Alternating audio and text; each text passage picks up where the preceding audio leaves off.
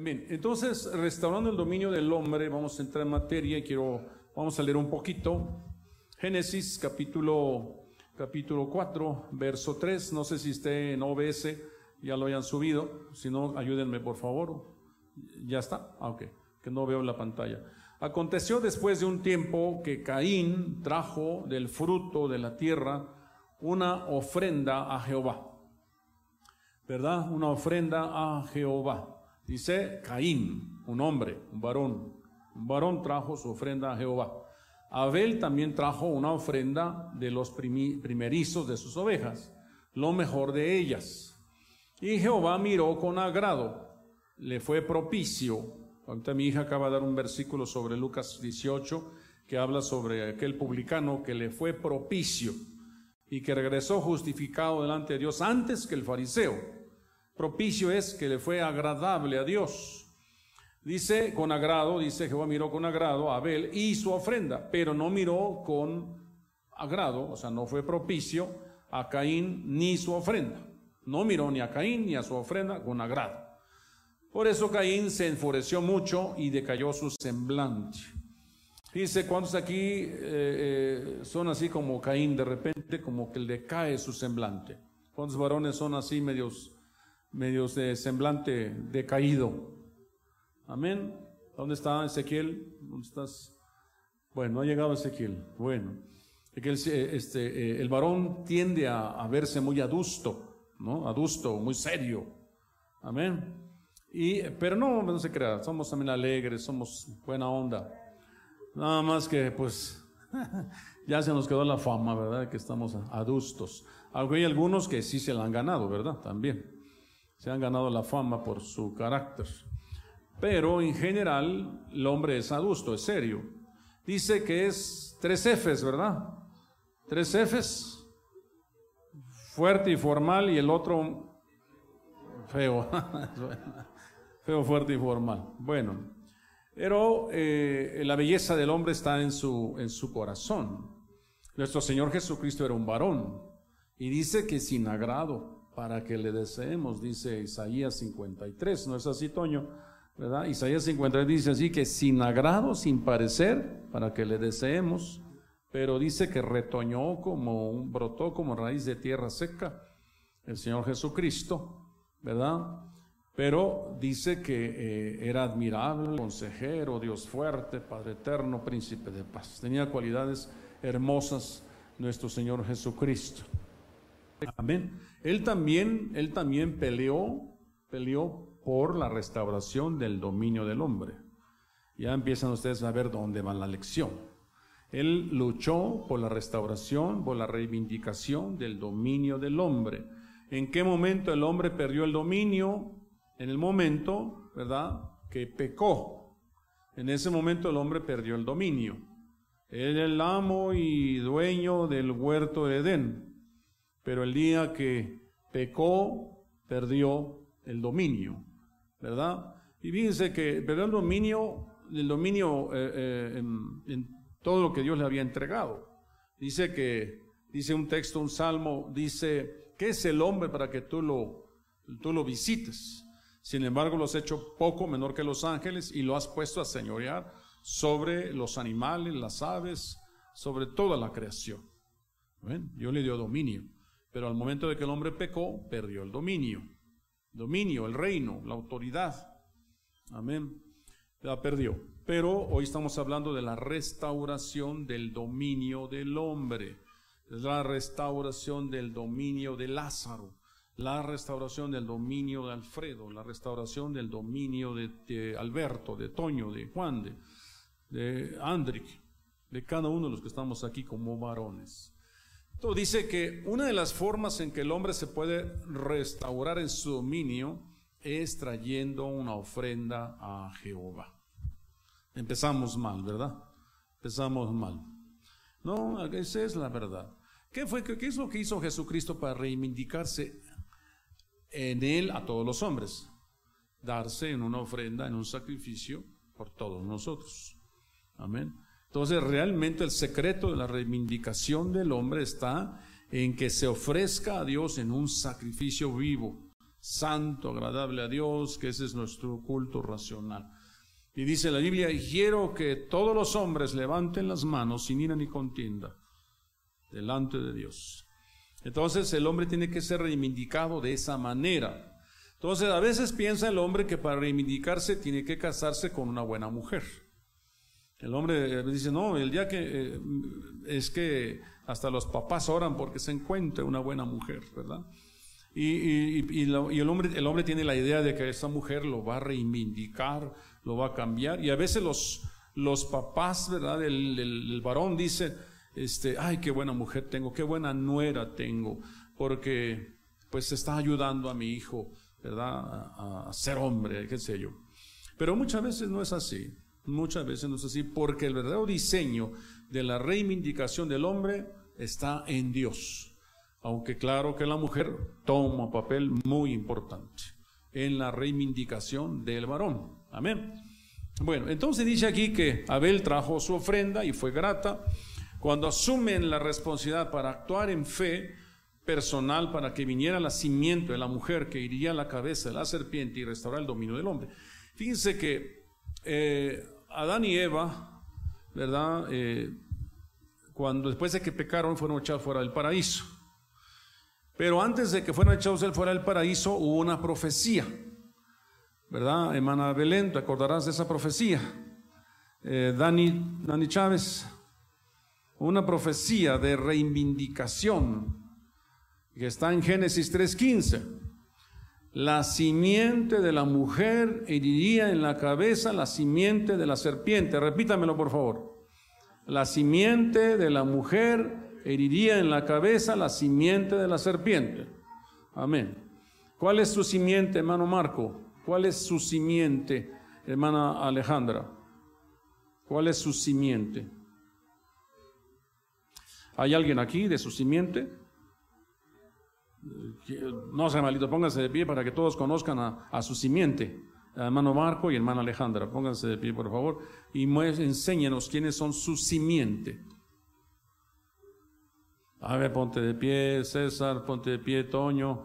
Le damos, ¿hay, ¿hay más simiente? Ah, también, ¿verdad? Póngase de pie también, este, Saraí, Saraí, pongamos un fuerte aplauso al Señor, ¿verdad? Esa simiente. Es una simiente bendita. Ahora esa simiente, yo no sé si no se siente todavía, esa simiente ya aumentó, ¿verdad? Ahora, este, Toño, puedes presentar a tu esposa, por ejemplo. Pues ahí está, pues su esposa es Fernanda, con su simiente que se llama... Ah, es al revés. perdón, perdón, sí, es cierto. César, ¿quién es tu simiente? Bueno, presenta a tu esposa. ¿Y quién es tu simiente? Alison, ay, los nombres se me van siempre. Alison, aleluya. ¿Hay más simiente? Hasta ahí, amén, gloria. Vamos un fuerte aplauso al Señor, por favor. Y gracias a Dios. Gracias, Marco. Gracias. Tomen asiento, por favor. Entonces, la simiente, los hijos, van a herir en la cabeza a la simiente de la serpiente. ¿Verdad? Teníamos que preguntarle a la serpiente quién es su simiente. Pero aquí no hay serpientes, ¿verdad? Pero la serpiente pues es el diablo.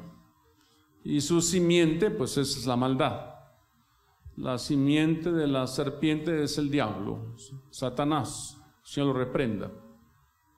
Pero dice que la simiente, ¿verdad? De la mujer heriría en la cabeza la simiente de la serpiente.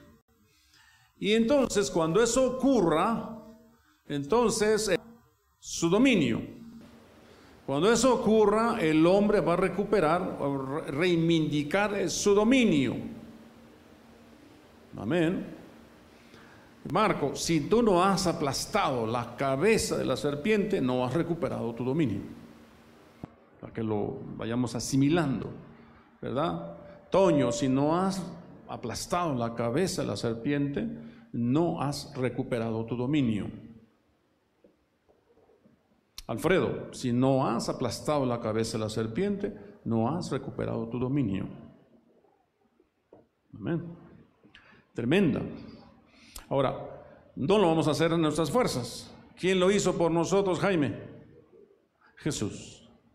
Jesús lo hizo por nosotros. Y el momento de nosotros querer en Jesús, ¿verdad? En ese momento, eh, el dominio que Jesús conquistó nos es otorgado a nosotros. Gloria a Dios. Ahí fuimos reivindicados, cada uno en el dominio que teníamos al principio, que lo perdimos por haber pecado. Amén. No volteen a ver a sus esposas, por favor. No, e, El problema de Adán fue que su esposa le dio a comer, ¿verdad? Le dio a comer algo que Dios dijo que no debían de comer, ¿se acuerdan? Pero él tenía la facultad de decir no y no dijo que no. Entonces el problema fue del hombre. El pecado fue del hombre, no de la mujer. ¿Verdad? Así que no voltea a ver a su mujer. No fue su mujer. ¿Verdad? Cuando lleguemos al cielo le vamos a decir algunas cosas a, Eva, ¿verdad? Eso sí, pero, pero aquí no. Amén. Entonces, necesitamos recuperar el dominio, el dominio. Ahora, el dominio no quiere decir, ¿verdad?, que vamos a pisotear a la mujer o al ser humano. Nuestra lucha no es contra carne y sangre, sino contra potestades, principados. Amén. Nuestra lucha es contra el diablo. Lo dijo el Señor desde el principio. La simiente de ella va a aplastar la cabeza de la simiente de, la, de los hijos de la serpiente. Un hijo de la serpiente, el alcohol. Un hijo de la serpiente, la mentira. Un hijo de la serpiente, la perversión. Un hijo de la serpiente, la tristeza la división, ¿no? La, idolatría, todo eso es un hijo de la serpiente. Y yo tengo autoridad para aplastar a ese hijo de la serpiente. Yo puedo aplastar la idolatría, puedo aplastar la hechicería, puedo aplastar la tristeza que el diablo quiere provocar en mi, en mi vida, en mi hogar, en mi familia. Así que no es tu esposo. Es algo que tienes que conquistar tú, que tengo que conquistar yo. Amén. Así que eh, eh, los jóvenes que no se han casado, no es la mujer con la que vas a casarte, que es muy importante. Pero lo que tienes que hacer es conquistar maldiciones ancestrales, generacionales, ¿verdad? Pisotearlas, golpearlas, ¿verdad? Guerrear contra ellas, ¿verdad? Y clamar al Señor para que te dé la mujer prudente que tú mereces. Y esa mujer que tal vez esté aquí o en otro lugar, debe estar clamando a Dios por ese varón que ya recuperó su dominio. Ese varón que está libre de maldiciones. No, que no viene con la influencia ancestral de un padre violento, que no viene con la influencia ancestral de, un padre que abusó de él. ¿Me está siguiendo? Que ya dominó, que ya conquistó eso que no viene con la maldición ancestral de la pobreza y la miseria. Pobre de la mujer que se case con un hombre que tiene una maldición de pobreza y miseria. Porque va a tener pobreza y miseria. Porque esta asignatura está sobre su vida. Pero si ese hombre se levanta y pisotea a ese, a ese simiente de la serpiente y le dice, te vas con la autoridad de Cristo, ¿verdad? Esa pobreza se va y entonces viene la bendición, viene el dominio, la reivindicación del dominio del hombre. ¿Me está siguiendo? Necesitamos que nuestros hijos, nuestras hijas, piensen sus hijos, mamás, mujeres, piensen Manuel, Norma, tiene que recuperar su dominio. Mientras estén todavía así encerrados en su caparazón de su estructura religiosa en su estructura académica, en sus argumentos, su manera de pensar, ore mucho por su nuera. Ore mucho por sus nietos. ¿Me está siguiendo? ¿Verdad? Entonces necesitamos, papás, orar por lo que va a ser la pareja de nuestro varón, de nuestro hijo, varón o de nuestra hija. Que no le vaya a tocar un varón como el, varón que nos tocó a nosotras, hablando por ustedes. ¿No? Que está igual de cautivo, de complejado, de, este, no sé, tiene espíritu de grandeza o espíritu de inferioridad o, tiene muchas cosas con las cuales ha estado luchando. Pero no con Dios, luchando con Él mismo, ni Él mismo se aguanta. Pero si vienes a Dios, ¿verdad? Y aprendes al caminito de Adán y Eva y el de Abel, entonces te vas a reivindicar. El camino de Jesús. El camino de Jesús, no hay otro. Vamos a ver algunas citas. Génesis 3, 17 al 19. Y el hombre dijo, porque obedeciste la voz de tu mujer y comiste el árbol del que te mandé diciendo no comas de él, sea maldita la tierra por tu causa. Con dolor comerás de ella todos los días de tu vida. Espinos y cardos te producirán y comerás plantas del campo. Con el sudor de tu frente comerás el pan hasta que vuelvas a la tierra, pues de ella fuiste tomado, porque polvo eres y el polvo volverás. ¿Cómo se redime una tierra que ha sido maldecida? Cuando un hombre nace en esta tierra, ya nace, ¿verdad?, con una, una maldición en contra. Porque esa maldición fue pronunciada por Dios cuando el hombre pecó. Y esa herencia la hicimos todos. O sea, esta conclusión es importante llegar. La maldición la heredan los varones, los no las mujeres. Los varones heredan la maldición a los hijos a través del vientre de sus mujeres. ¿Está siguiendo? ¿Verdad? Porque por un hombre entró el pecado y por un hombre entró la bendición. Por un hombre entró el pecado, es Adán. Ahora, si no, si fuera a través de las mujeres, entonces Jesucristo hubiera nacido en pecado. Y Jesús no nació por voluntad de hombre. Nació en el vientre de una mujer, pero fue por voluntad de Dios. Y entonces ese Jesús que nació no tiene pecado. No tiene el pecado de Adán. Entonces es el hombre que transmite la, herencia de, de maldición a los hijos. Y se junta con la de la mujer. Esas son las maldiciones ancestrales que venimos arrastrando. Y si ahorita no haces nada, cuando te cases vas a andar que no te aguantas ni tú mismo. Amén. Y tu mujer tampoco. Y le vas a echar la culpa a tu mujer. Y tus hijos van a decir, ¿verdad? Papá, mamá, ¿qué está pasando? ¿Por qué se pelean? ¿Por qué gritan? ¿Por qué? No quiero que se peleen. Quiero que mi papá esté aquí con nosotros, que mamá esté aquí. ¿Me está siguiendo? Necesitamos reivindicar, porque si no lo hacemos ahorita, esas maldiciones van, a permanecer en nuestras siguientes generaciones. Y entonces tú, tú que decías, yo no voy a ser como mi padre, vas a repetir los mismos patrones. Tú que decías, yo no voy a ser como mi madre, vas a repetir los mismos patrones. Bien. Si en tu familia hubo divorcio, tú vas a, vas a, algo va a suceder, es como una, una línea de tren que de repente da la vuelta. Dio la vuelta donde dice divorcio, porque era una asignatura que había y que tú no habías conquistado. ¿Me estás siguiendo? Tú necesitas romper con esas maldiciones, tienes que rectificar tu vida para que la siguiente generación, la posteridad sea bendito, para que tu simiente sea bendito. Amén. Entonces la mujer vio que el árbol era bueno para comer, que era atractivo a la vista y que era árbol codiciable para alcanzar sabiduría. Tomó pues de su fruto y comió y también dio a su marido que estaba con ella. Y él comió y fueron abiertos los ojos de ambos y se dieron cuenta de que estaban desnudos. Entonces cosieron hojas de higuera y se hicieron ceñidores, delantales. Entonces los matrimonios van a dar así, con hojas de higuera todo el tiempo con apariencia. ¿Cómo está, hermanito? Bien, gracias a Dios, ¿verdad?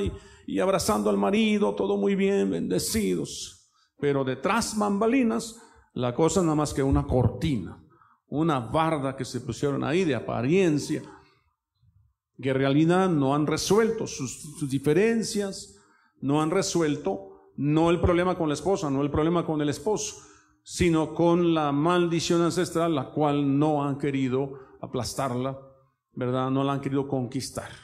Ahora, ¿cómo se conquista, Norma? Ya lo dije en la cita anterior. ¿Cómo se conquista? Presentando mi ofrenda a Jehová. Presentándome en un sacrificio a Jehová.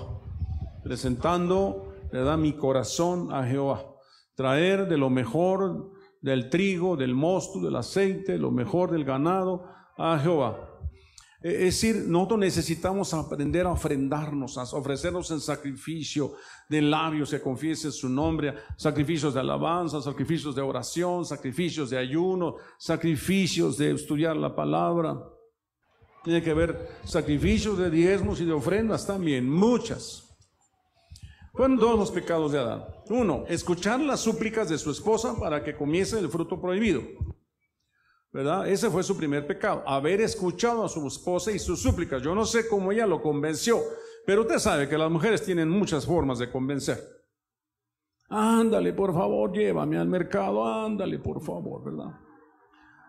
Y entonces tú que amas a tu mujer dices, bueno, vamos al mercado, pues. Pero es que voy a llegar tarde a mi trabajo. Es rapidito, no tardo nada. Vamos pues, no, dos horas después dices, no, pues llegué tarde al trabajo, no, no me recibieron, y bueno, la culpa es tuya. ¿No? Entonces, lo que debe haber hecho él, no, no puedo llevarte. Pero mañana vamos al mercado con, sin problemas. Pido permiso y vamos. ¿Verdad?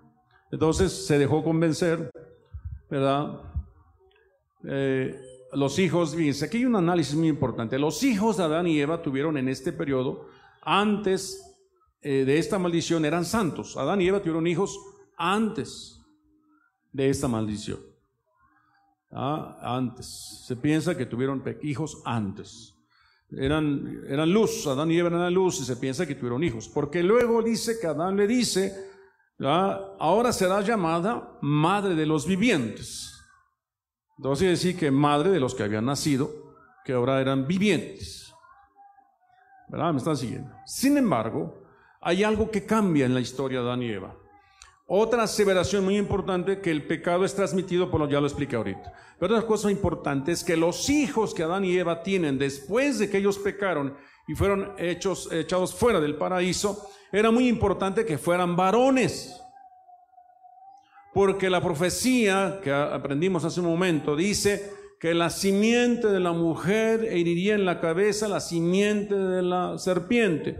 Forzosamente las simientes son varones. Así Entonces era necesario que fueran varones. Y es posible que Adán y Eva tuvieron puras mujeres antes. Es posible. No estoy asegurando. Y tal vez tuvieron varones, pero todos eran vivientes. ¿no? Ahora, los hijos que tuvieron después de haber pecado heredaron la naturaleza pecaminosa de Adán y Eva. Por eso le salió un Caín y un Abel. Un Caín asesino y un Abel que, que ofreció su mejor ofrenda a Jehová, que era un adorador. Amén. Entonces, eh, era importante que fueran, que fueran varones. Eh, bueno, el segundo pecado de Adán y Eva fue comer el fruto. Primero, oír la voz y segundo es comer. Pero el árbol del conocimiento del bien y del mal no comerás porque el día que comas de él ciertamente morirás. Entonces la mujer vio que el árbol era bueno y le dio, ¿verdad? A su marido. La maldición de la mujer fue no tener hijos porque esto les fue ordenado antes de la caída. Es decir, la mujer fue, bendecida, dijo, lo dijo los, los bendijo, les dijo se multiplicarán ¿verdad? Enchirán la tierra, tenían hijos, Pero una vez que la mujer pecó, Dios les dijo, van a tener los hijos, pero con mucha dificultad. Y si es posible, no los tendrás. Esa es la maldición. Y si los tienen, será con mucho dolor. ¿Me están siguiendo? Entonces, por eso hay mucha mujer en la Biblia estéril. Hay una maldición ahí. ¿Cómo se redime esa maldición? ¿Cómo se revive esa maldición? ¿Cómo recupera el hombre el dominio? Incluye a su mujer, incluye a su hijo, su hija. Cuando Isaac oró por su mujer y concibió. ¿Cómo se redime? Con el sacrificio. El hombre está llamado a ser sacerdote de su casa. Y si tú no estás siendo sacerdote de tu casa, no estás reivindicando tu dominio. Y sigues dando, maná, ¿cómo dicen? Patadas de ahogado, manotazos exigiendo autoridad en tu casa, respeto. No lo puedes obtener porque no, no estás orando. No lo puedes obtener porque no estás diezmando. No lo puedes obtener porque no estás ayunando. No estás ofreciendo sacrificios. Siempre le pones peros a las actividades de Dios.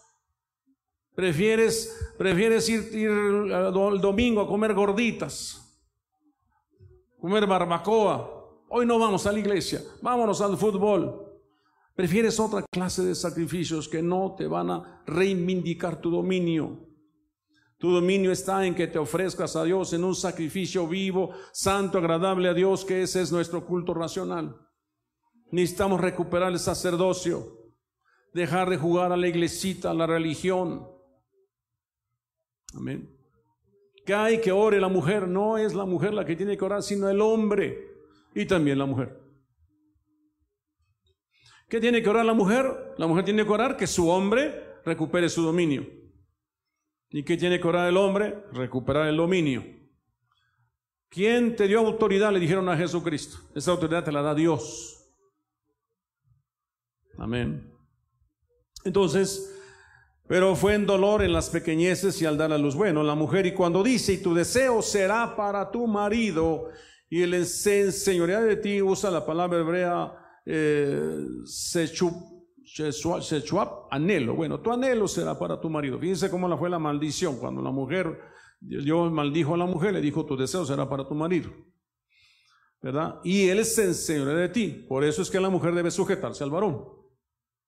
Y por eso debe tener señal de autoridad sobre su cabeza, debe traer velo. Está así.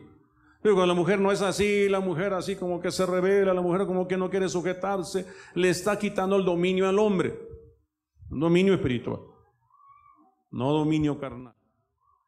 Pero la mujer, para recuperar, para que su marido recupere su, su dominio, la mujer tiene que entender que ese es el diseño, que fue producto del pecado. El hombre tiene que trabajar en eso. Entonces la mujer tiene que trabajar porque su marido sea un hombre sacerdote de Dios. Para que la autoridad que tú le des a tu marido no sea carnal, sino que se, se ha ganado espiritualmente.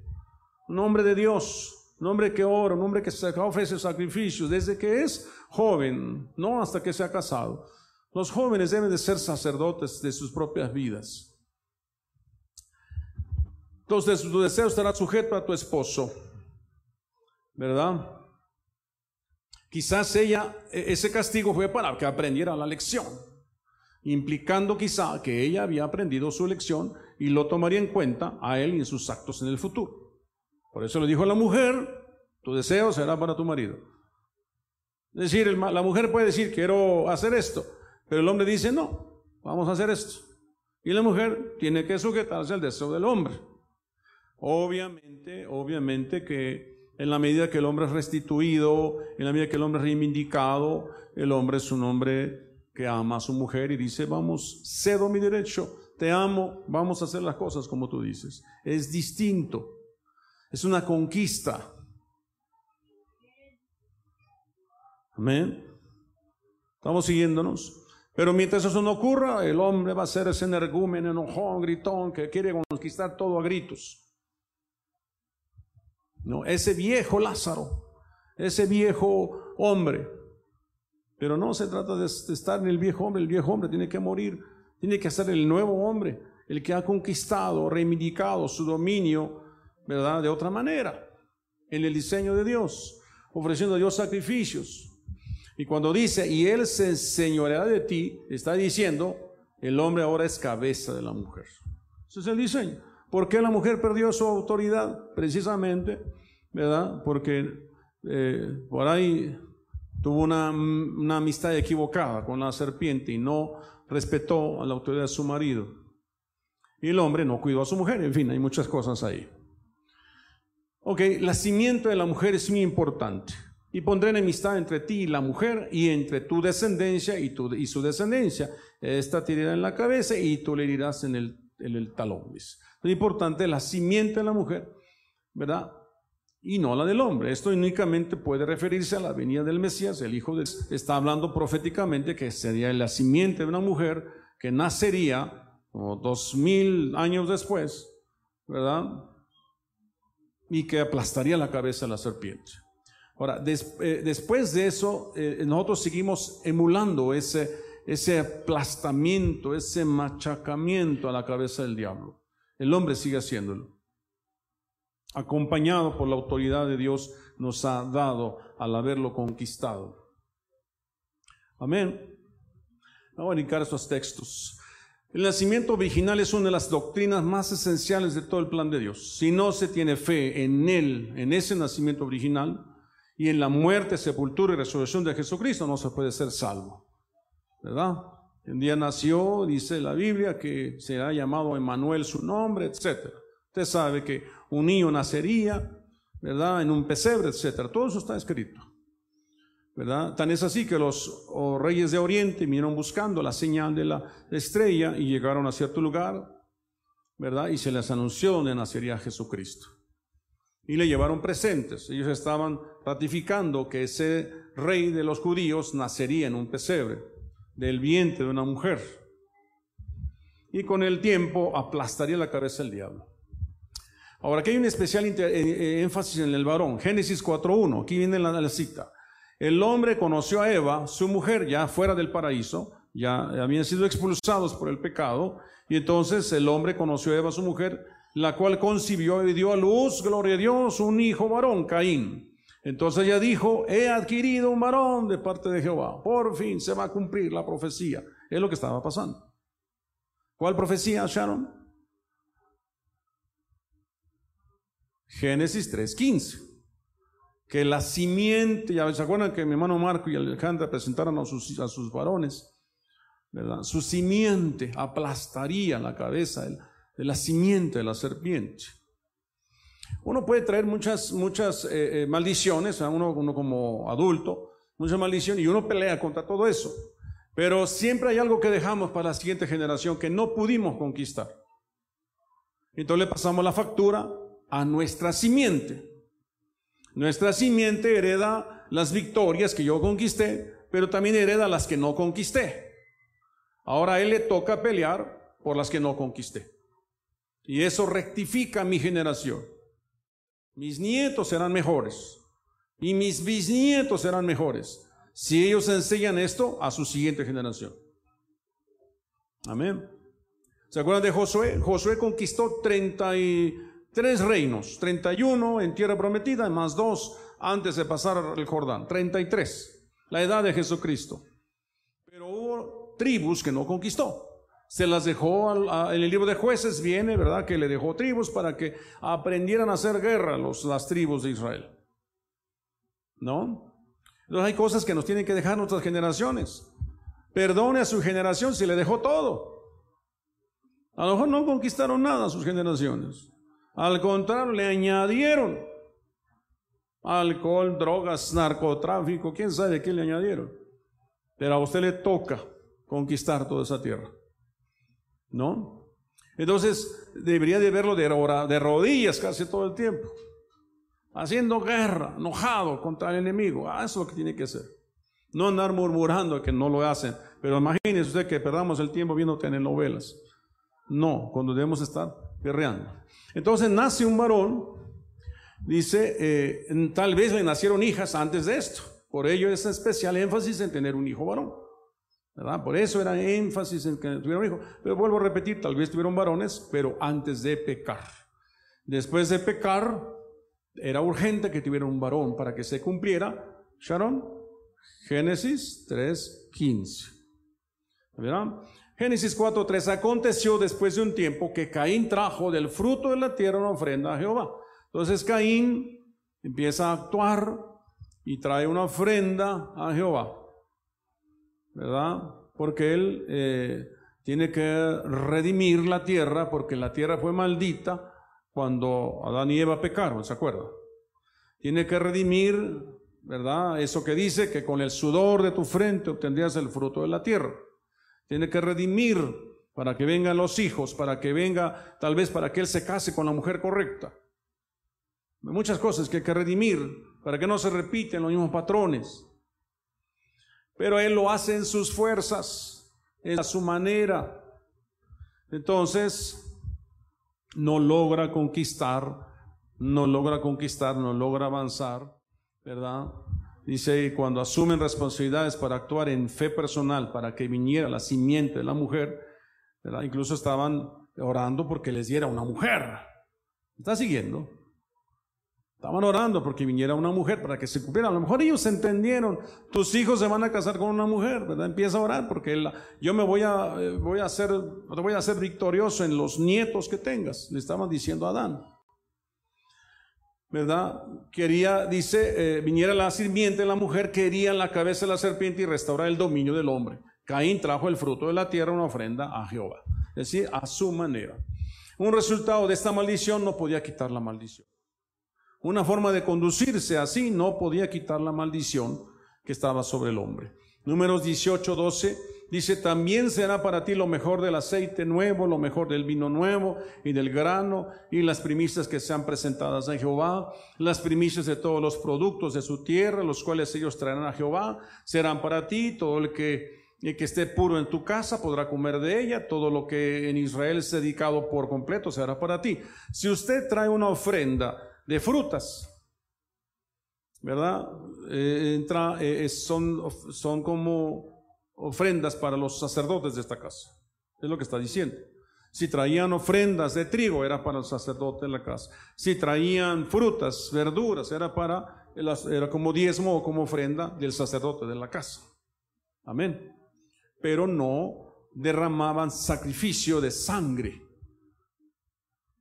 No se estaba haciendo en favor en favor de una remisión de la maldición ancestral para recuperar, ¿verdad?, la reivindicación del dominio del hombre.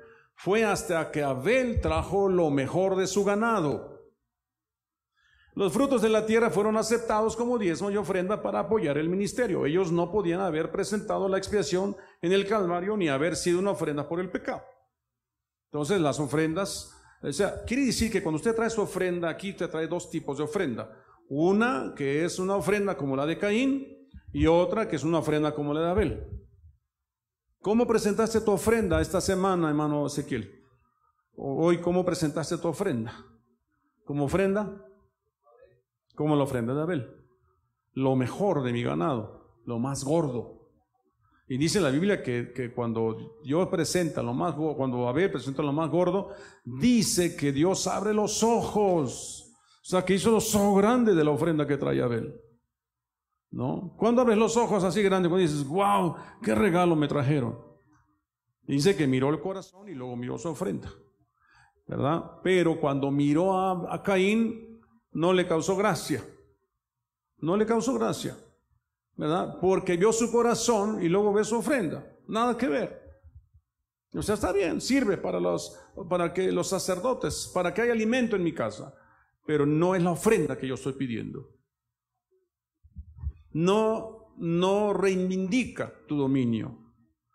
La reivindicación del dominio tiene que haber derramamiento de sangre. Sin derramamiento de sangre no hay perdón de pecados no hay remisión de la maldición. Amén. Tú tienes que traer tu ofrenda, tu sacrificio, ¿verdad? Con todo tu corazón. Con el, como, como decía Melissa hace rato en su, la hora que su participación, decía, este Señor se promiso a mi pecador.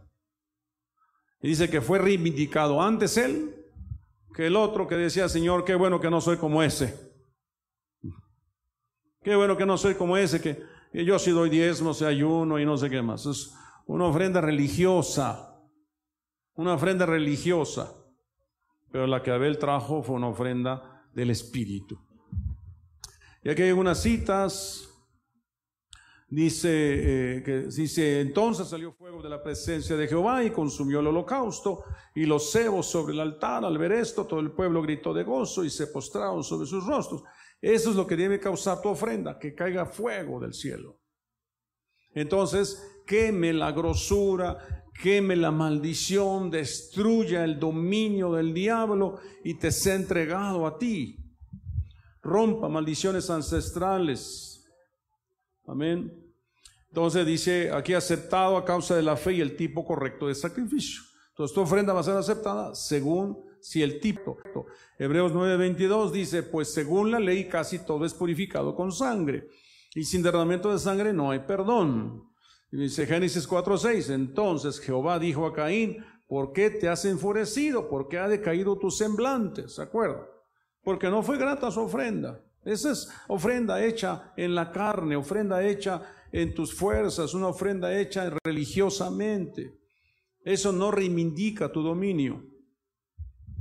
Si vienes a la fuerza, ¿verdad? Al servicio. Caín trajo el sacrificio equivocado por su voluntad egoísta y por su incredulidad. No hay reconocimiento de culpa ni de fe en la expiación. ¿Verdad? No hay nada que a Dios le agrade. La primera instancia de la ira del hombre fue a causa de la religión. Entonces se enojó contra su hermano, lo sacó al campo y lo mató. Por eso es que a veces ¿verdad? En el hogar hay, hay muerte. Hay muerte en el hogar, hay gritos, hay enojos, hay muerte. El sacrificio es muerte. Hay religiosidad ahí. No hay una reivindicación del dominio del hombre que provenga del espíritu, del espíritu, sino hay, una, hay un dominio de la carne. Aquí haces lo que yo digo, porque yo mando, por ejemplo. Pues es la carne. Está siguiendo. Entonces Jehová dijo a Caín, ¿por qué te has enfurecido? ¿Por qué ha decaído tu semblante? Entonces le dio una segunda oportunidad a Caín, le dijo, si hicieres bien, no serás enaltecido. Si hicieres mal, el pecado está en la puerta, pero tú te puedes enseñorear de ese pecado. Le dio una segunda oportunidad. Pero él no, casi enseguida sacó a su hermano y lo llevó al campo y lo mató. Y dice que no tuvo tiempo ni de, gritar ni nada. Se, muere Caín y su sangre grita, su sangre clama. Él no tuvo tiempo de gritar, pero su sangre hasta el día de hoy clama. Amén. Está siguiendo. Hoy, hoy, hoy quiero que comprendan algunas cosas. Hoy tenemos Santa Cena. Una vez al año hará expiación sobre los cuernos del altar con la sangre de las víctimas para la expiación por el pecado. Hará expiación sobre él una vez al año a través de vuestras generaciones. Será muy sagrado a Jehová. Hoy tenemos Santa Cena y hoy celebramos la expiación del, del Cordero, digamos. Hoy celebramos la Pascua del Cordero, que es Jesucristo. Jesús muriendo por nosotros, Él murió para salvarnos. Él no hizo una ofrenda como la de Caín, su ofrenda fue como la de Abel. Él lo dio todo por nosotros, para rescatar el dominio que el hombre perdió allá en el huerto del Edén. El dominio que tú perdiste en tu casa, hoy te lo puede reivindicar el Señor si tú traes la ofrenda correcta. Si te presentas de manera correcta. Él puede reivindicarnos. Él sabe lo que pasa. Él sabe si Ahora, eso no, esto puede ocurrir, Dios, para Dios no hay nada imposible, Dios puede ocurrir en un instante, pero si no, estás abonando para que eso ocurra. Dice que, que deja la venganza para, para Dios, no te vengues tú. Mejor amontonas de fuego sobre la cabeza de tu enemigo para que lo, lo, lo, convenza. ¿Verdad?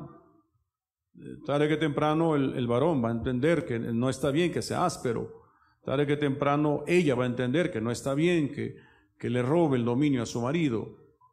Si no, Dios se lo va a hacer entender. Dios no está solo. Dios le va a hablar, Dios le va a revelar. Dios le va a mostrar. Amén. Yo eh, conocí a un varón que la, la, la, hermana se quejaba mucho del varón porque el hombre era fiero. Y entonces ella clamaba a Dios cada vez que le daba una golpiza. Y entonces, entonces algo le pasaba en el trabajo. Como le gustaba andar a caballo, un día lo tumbó el caballo y tuvo que ir a, a una operación. Un día se agarró a golpes en el trabajo, etcétera.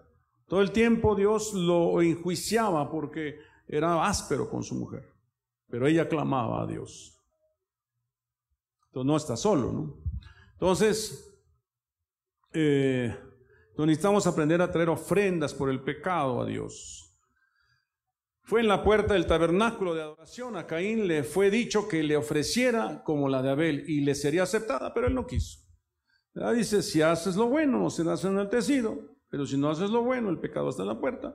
Pero tú te puedes enseñorear de él.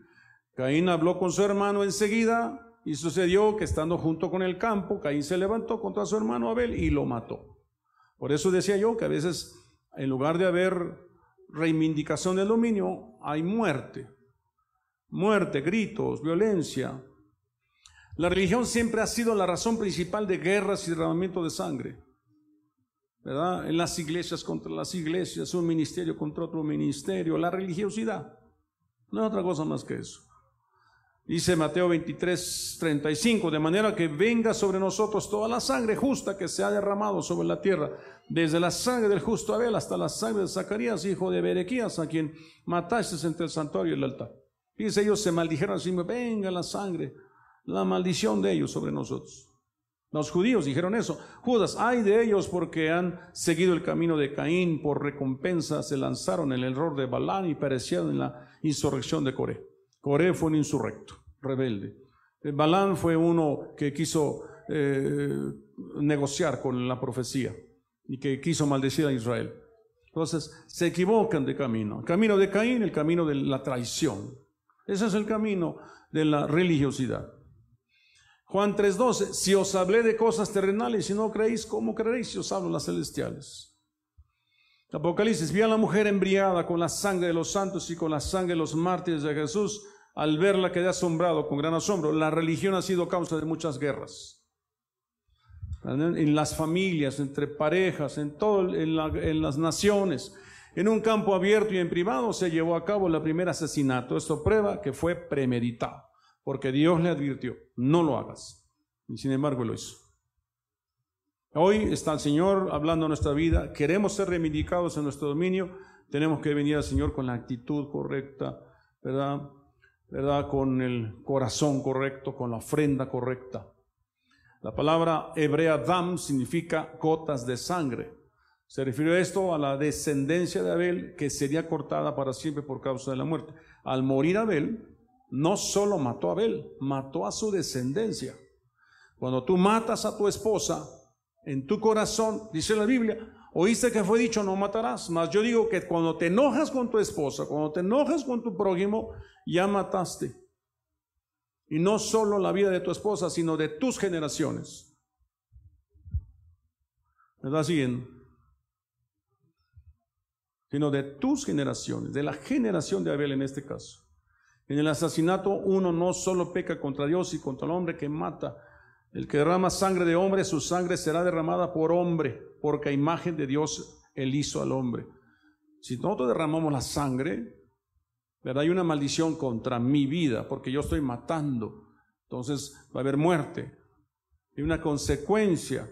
Si yo mato a mi marido, si les preguntara a ustedes cuántos han querido matar a sus maridos, no me contesten.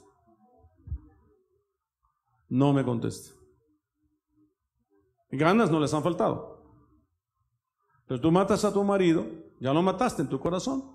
Hay una maldición de muerte, sobre ti y sobre tu simiente, sobre tus hijos. Por eso el Señor dijo en el Nuevo Testamento, un nuevo mandamiento los doy. Pastor Irene, ¿cuál es? Un nuevo mandamiento os doy en el Nuevo Testamento, que es el mismo que siempre ha existido, dice, ¿verdad?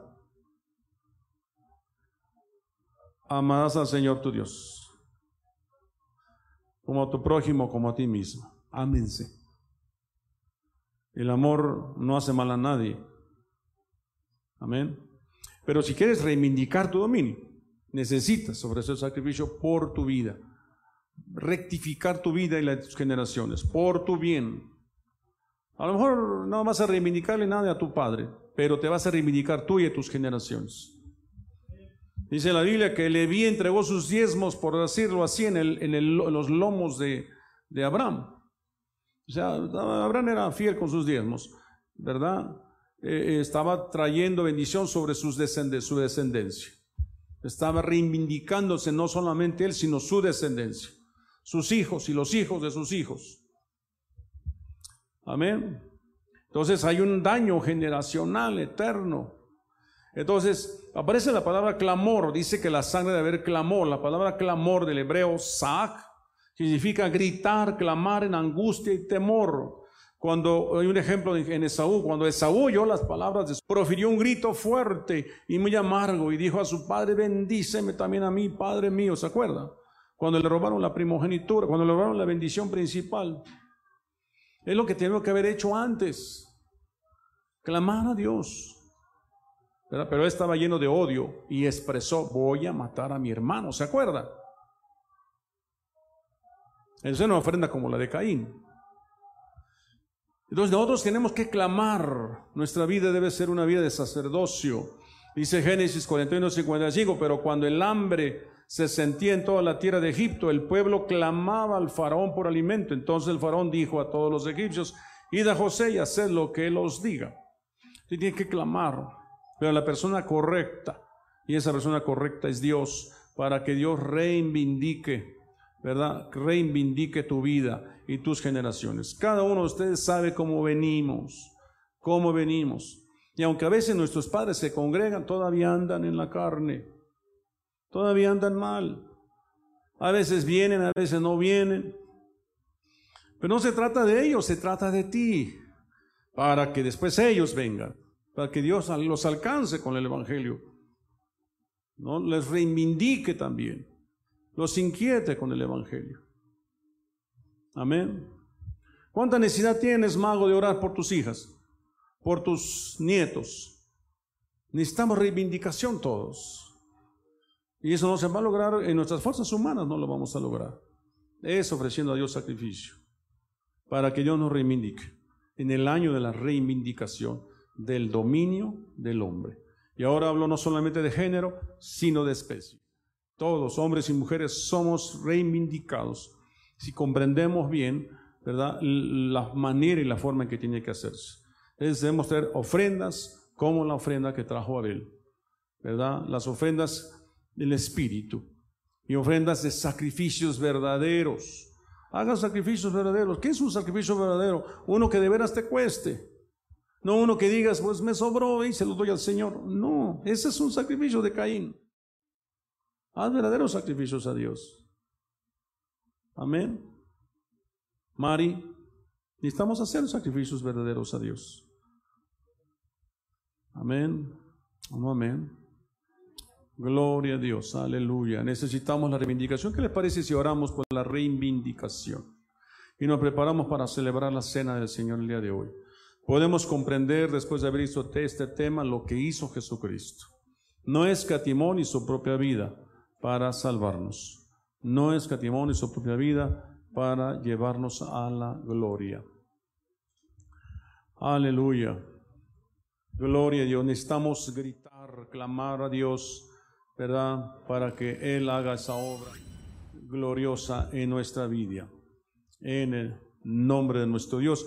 Y Dios redima todo lo demás, todas esas maldiciones que profirieron en el huerto se terminen. Una de ellas fue que la mujer pariría con dolor. Que Dios cancele esa maldición.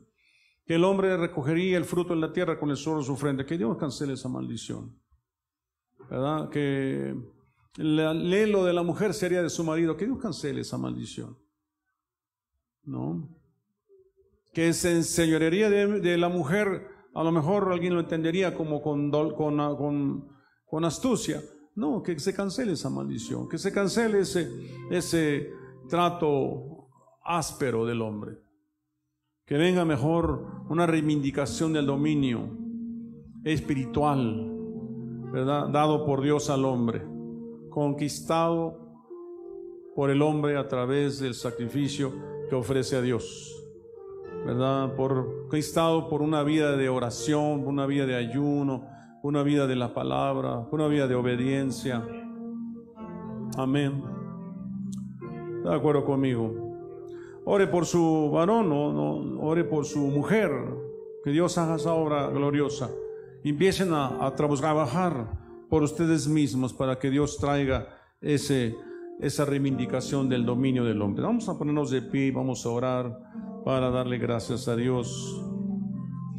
Aleluya. Voy a pedir que lo poco o mucho que haya recibido esta enseñanza, que sé que el calor de repente los agobia y me los adormece un poquito, ¿verdad? Lo que haya captado, ahí es buen momento para buscar ser reivindicados. Hoy tenemos Santa Cena, que Señor ¿verdad? A través del, pacto que hacemos con Él, a través de recordar su sacrificio, el Señor nos reivindique. Es un buen momento para también, ¿verdad? La mujer reivindique la autoridad de su varón, pero también es tiempo de que el varón reivindique, Señor, su, su amor sobre su mujer. No se vale que el hombre sea que maltrate, que sea áspero con su mujer. Eso es carne. Necesitamos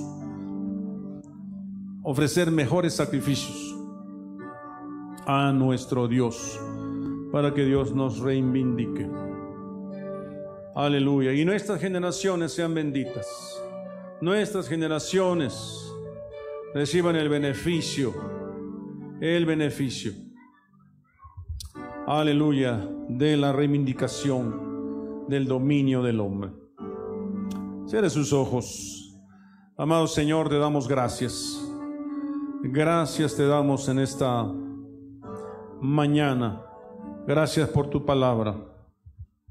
Entendemos, Señor, que el hombre perdió el dominio cuando pecó. Entendemos, Señor oh Dios, que el hombre perdió su dominio. Sin embargo, está una profecía, Señor, donde el hombre recuperaría su dominio, Señor, a través de la simiente de la mujer, a través de la mujer misma. Dios usaría la mujer misma para que su simiente aplastara la cabeza de la serpiente.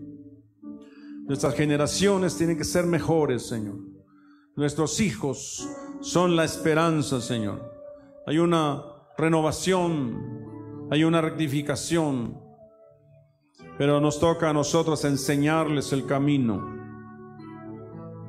Por eso era importante que Adán y Eva tuvieran varones. Aleluya. Señor, pero no hombres religiosos, Señor, o, hijas religiosas que quieren traer la ofrenda a su manera, sino hombres y mujeres espirituales que comprenden el significado del sacrificio, que comprenden el significado espiritual. Aleluya. Cada uno de nuestros hijos está llamado a aplastar la cabeza del diablo, destruir las maldiciones ancestrales, generacionales que heredamos. Aleluya. Padre, en el nombre de Jesús, hoy como varones, Señor, hoy nos ponemos a la brecha a favor de nuestros hijos y nuestros hijos a favor de sus padres, a favor de sus de sí mismos, para que esas maldiciones ancestrales no se perpetúen, no se perpetúen. Señor, en el nombre de Jesús, por eso hoy queremos presentar un sacrificio santo, agradable a ti, un sacrificio vivo, santo, agradable a ti, que es nuestro culto racional. Padre, hoy queremos presentar, Señor, Padre, en el nombre de Jesús, nuestras vidas, nuestra naturaleza, nuestro carácter. Hoy queremos presentar, Señor, nuestra obediencia, nuestra desobediencia. Queremos presentar nuestra vida, nuestro corazón, Señor, en el nombre de Jesús. Palabra dice, Señor, que el juicio comienza por la casa. Y hoy esta es la casa, Señor. Y, Padre, y los que hemos alcanzado, Señor, el privilegio de estar en el altar, somos los primeros. Somos los primeros que tenemos que buscar reivindicarnos, rectificarnos delante de ti, mi Dios. Y esta palabra principalmente es para nosotros, para, para Lalo, para Oscar, para Brian, para eh, Jonathan, mi Dios, para Daniel, para cada uno de los que estamos aquí y para cada varón que está en esta iglesia, para, para Marco, para Juan Carlos, para Alfredo, Señor, para, para cada uno que estamos aquí, para cada varón, nuestro hermano Jaime, nuestro hermano Samuel Rosas, para Ezequiel, para Toño, para César. Esta palabra es para Gerardo, esta palabra es para cada uno de los que estamos aquí, Señor, varones. Cada uno de nosotros, Señor, necesitamos recuperar nuestro dominio. Necesitamos recuperar, Señor, y hoy es el tiempo, es el tiempo de reivindicar, Señor, el dominio del hombre en la vida de Felipe, en la vida de, del Padre, en el nombre de Jesús, te necesitamos y nuestras mujeres necesitan ver a sus varones reivindicados. Aleluya varones conforme a la imagen y semejanza al que nos creó. Palabra dice hasta que todos lleguemos a la estatura de varón perfecto, el cual es Jesucristo. Hasta que todos lleguemos al conocimiento del Hijo de Dios, a un varón perfecto, a la estatura de la plenitud de Cristo. Para que no seamos niños fluctuantes, llevados por vientos de doctrina, por estratagemas de hombres que usan con las artimañas del error Padre, en el nombre de Jesús, queremos ver a nuestros hijos, varones reivindicados, Padre, en el nombre de Jesús, que no estén reproduciendo las mismas fallas de nosotros, que no estén reproduciendo las mismas, los mismos errores.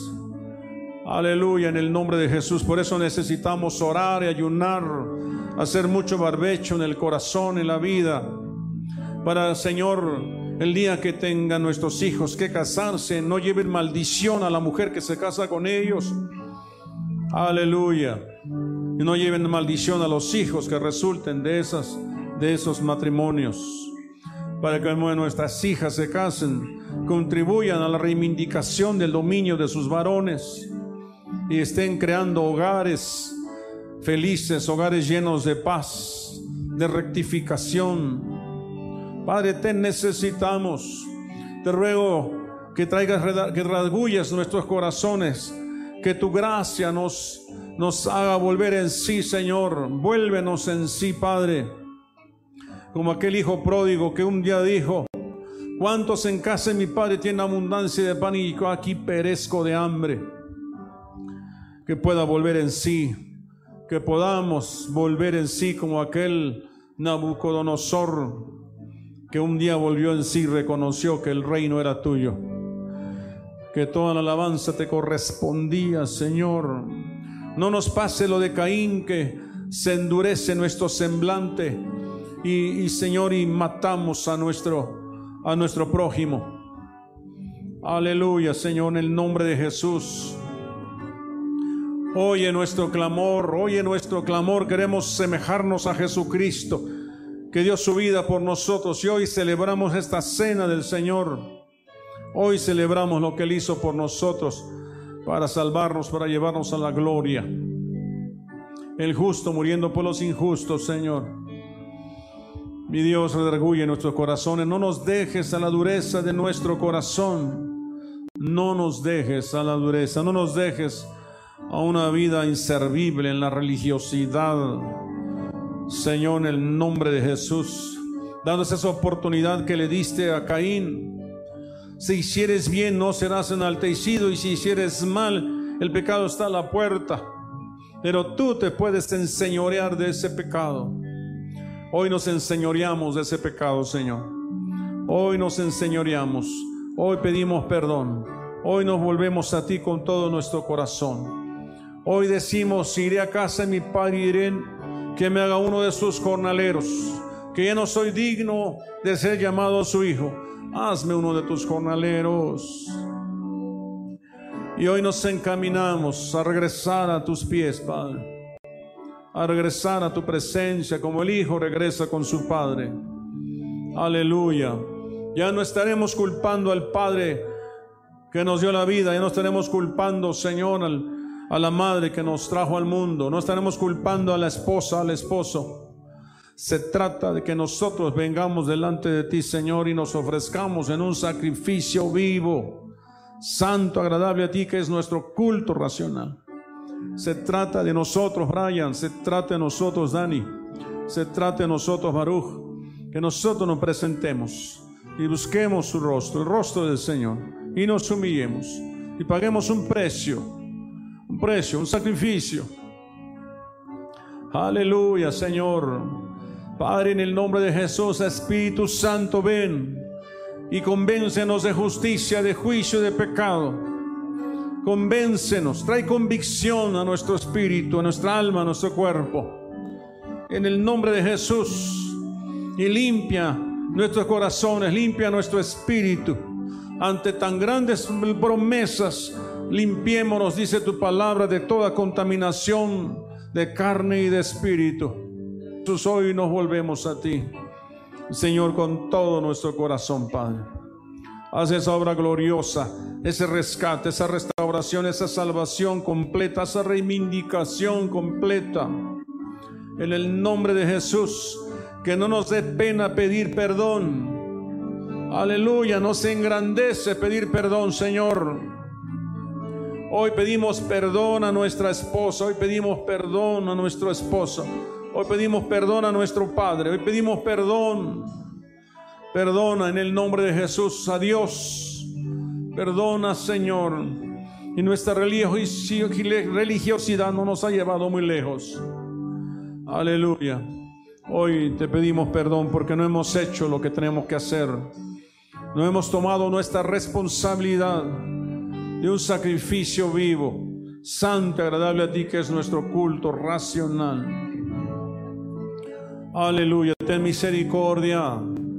Ten misericordia, Señor, como son de alto los cielos de la tierra, si es tu misericordia.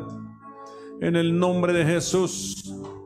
Hoy renunciamos a las maldiciones ancestrales, generacionales, de herencia materna y paterna. Renunciamos toda maldición de violencia, o toda maldición de pobreza y de miseria, o toda maldición de maltrato, toda maldición de desamor.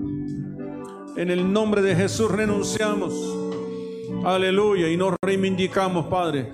Pone nosotros, Señor, riqueza de amor, riqueza de paz. Aleluya, riqueza de un buen trato. Pon frutos de tu espíritu en nosotros. En el nombre de Jesús, reivindícanos, sana nuestros corazones. Haces obra gloriosa, haz un milagro en nuestros corazones. Haz un milagro en nuestros hermanos, haz un milagro en David.